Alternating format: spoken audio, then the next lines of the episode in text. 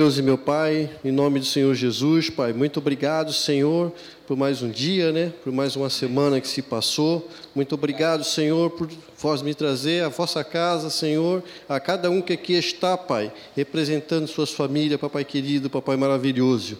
Que nesta noite, Senhor, o Senhor venha falar com cada um em nossos vossos corações. Que seja uma noite abençoada, em nome do Senhor Jesus. Pai, graças te dou. Amém. Amém. Obrigado. Amém. Glória a Deus. Amém? Então, numa reunião de homens se fala sobre o quê?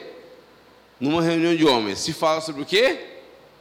Normalmente, numa reunião de homens, numa reunião de homens se fala sobre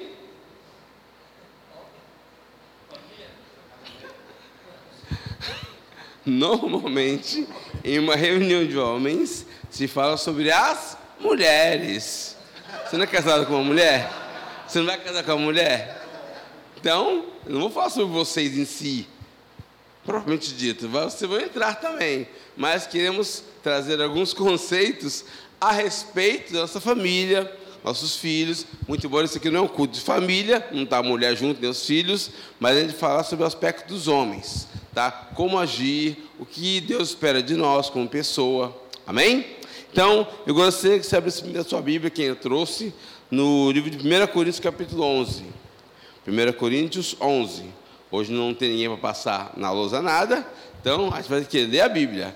Quem não tem Bíblia agora, agora, certo? É necessário. Não, fica todo mundo aqui mesmo. Vamos manejar a Bíblia hoje, tá? Isso aqui é uma reunião de homens, tá certo? Primeira aos Coríntios. Pode desligar, por favor.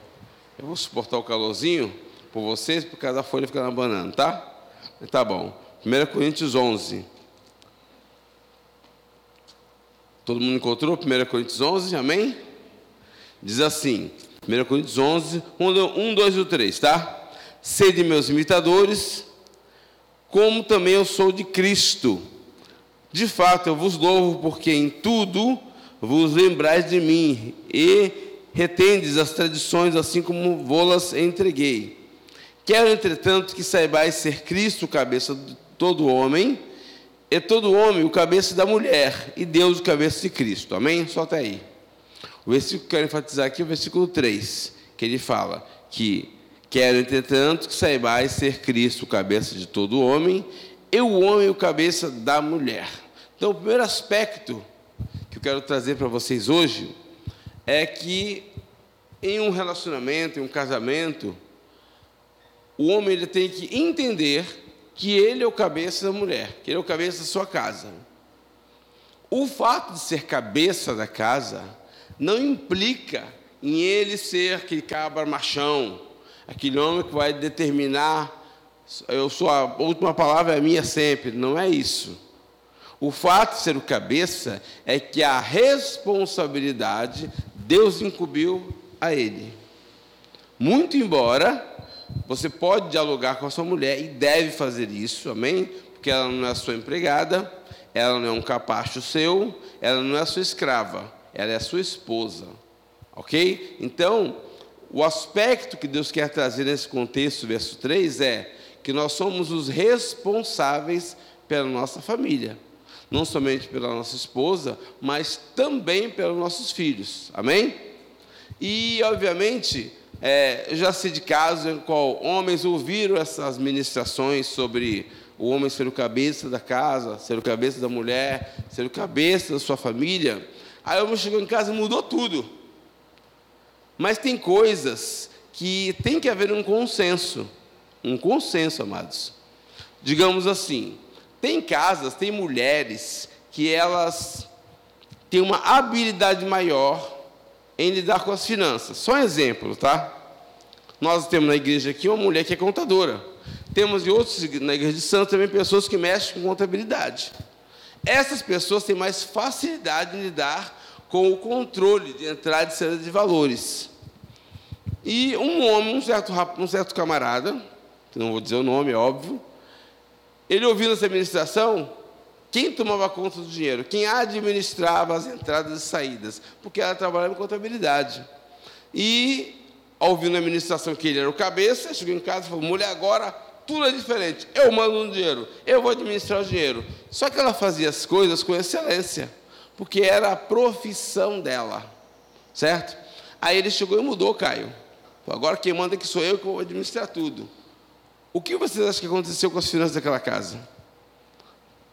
Vieram a naufragar. Por quê? Ele não tinha o controle, ele não sabia administrar os valores de entrada e saída de dinheiro, de recursos. Então ele trouxe um problema, porque entendeu que Deus falou com ele no culto que ele era o cabeça, ele tinha que mandar. E não é assim. Tem que haver um equilíbrio. Amém? E aí, quando ele viu que não deu certo, com sua cabeça, Benzinho, não dá para você assumir de novo as finanças da casa? Você vai organizar de novo? Eu só quero que. Eu vou entregar tudo na sua mão de volta. Porque assim, ele recebia e dava à mulher.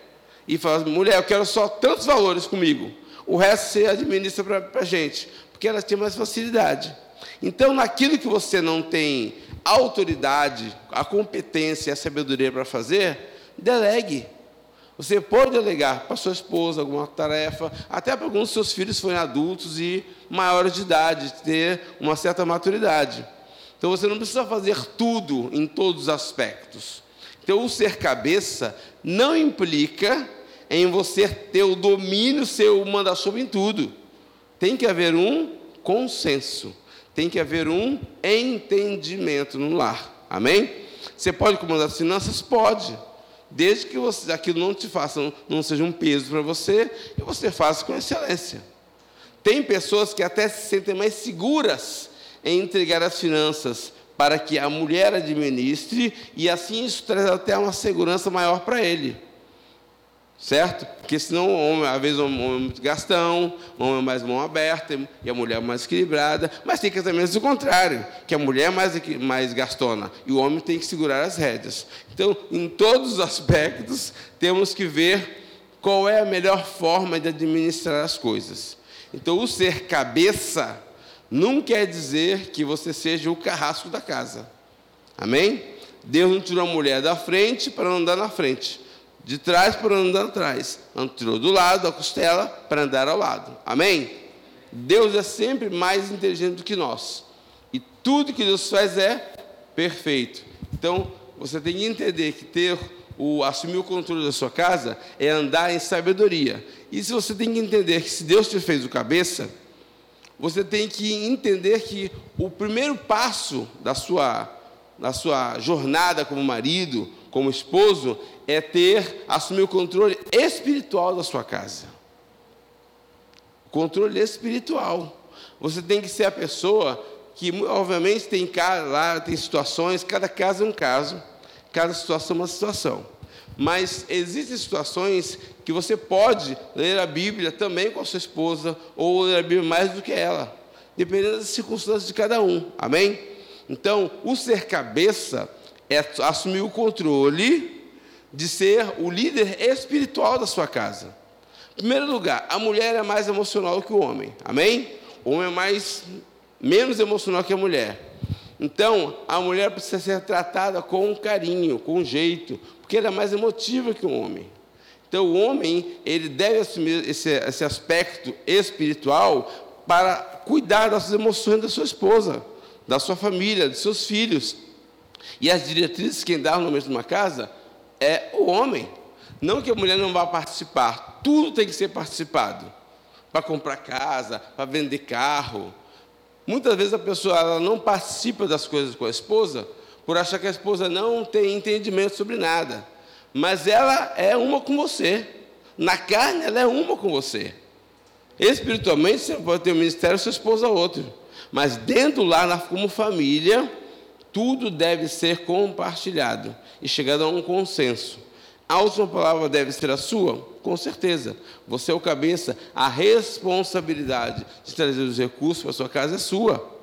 Não é da sua esposa. Muito embora com a modernidade do mundo, as mulheres hoje trabalham, tem mulher que ganha mais que os maridos. Porém, isso não é a regra que Deus estabeleceu. O homem é o supridor da sua casa. Mesmo que ela ganhe mais que você, mesmo assim você continua sendo cabeça. Eu sei que na, na era atual, no mundo moderno atual, quem tem muito dinheiro tem muito poder, em termos naturais. A sua mulher pode até ter mais dinheiro que você, ganhar mais que você, mas isso não torna ela cabeça seu. Amém? Está comigo? Você continua sendo cabeça, independente de ela ganhar mais ou menos que você. No reino do Espírito, no reino espiritual, na condição de hierarquia de Deus, você vai ser sempre o cabeça. Então, qual é a sua função? Orar mais, ler mais a Bíblia. Normalmente entendemos que a de oração é com a mulherada, ciclo de oração é com a mulher. Normalmente nas igrejas, quando tem ciclo de oração, quem é que comparece? As mulheres. Ciclo de oração das irmãs, principalmente nas Assembleias de Deus, que passamos uma, uma fase lá, eu passei, alguns passaram também, tem um ciclo de oração das irmãs. Mas não é comum, corriqueiro, ver um ciclo de oração dos irmãos. Muito embora hoje, no Novembro da Vida, nós temos irmãos que oram lá domingo de manhã, sabiam? Lá domingo de manhã, o Aloysio está lá, tem um monte de gente que vai, Ronaldo vai orar de manhã. Então, os homens têm que acordar para orar. Os homens têm que despertar no tocante a ter uma vida de oração também. Amém, irmãos? Se você não tem esse hábito, comece a desenvolver esse hábito de orar com a sua família, orar com você mesmo sozinho, ter um hábito, desenvolver um estilo de oração. Não pense, não atribui isso à sua mulher. Amados, muita oração, eu tinha um pastor que ele dizia assim, ó, muita oração, muito poder. Pouca oração, pouco poder. Nenhuma oração, nenhum poder. Não vai querer que Deus se manifeste em poder na sua vida se você não ora. Você tem que orar. Ore em línguas, irmãos. A oração em línguas ela vai motivar, vai despertar o seu espírito. Ah, pastor, mas eu sei tão pouco orar em línguas. Se você não começar a desenvolver isso, isso não vai aumentar. Tudo é questão de prática. Tem hoje em dia, se você colocar na internet, tem um monte de orações em línguas. Comece a orar junto com a pessoa, para despertar você. Tem que fazer alguma coisa. Não pode ficar inerte, deixar a mulher, colocar o peso espiritual da casa na oração na mulher. Isso está fora, está fora. Aí você não tem o controle, começa a se tornar um banana dentro de casa, e a mulher manda em você. Claro, se não assumir as rédeas espirituais da casa, a mulher vai mandar em você mesmo. Porque você está fora. Olha para o seu irmão, não seja um banana. Olha para a pessoa perto, não seja um banana, tá bom? Não pode ser banana não, irmão. O ser macho com letra maiúscula, M maiúscula, é assumir o controle espiritual da sua casa. Tem que proteger a sua família, proteger a sua mulher. Vou, vou fazer uma pergunta aqui, mas não é para condenar você, tá? Você falar de real, a real, tá? Quais são as pessoas que estão habituadas a orar em línguas diariamente? pastor Adriano ora, o Luiz ora, quem mais ora? Mas ninguém ora.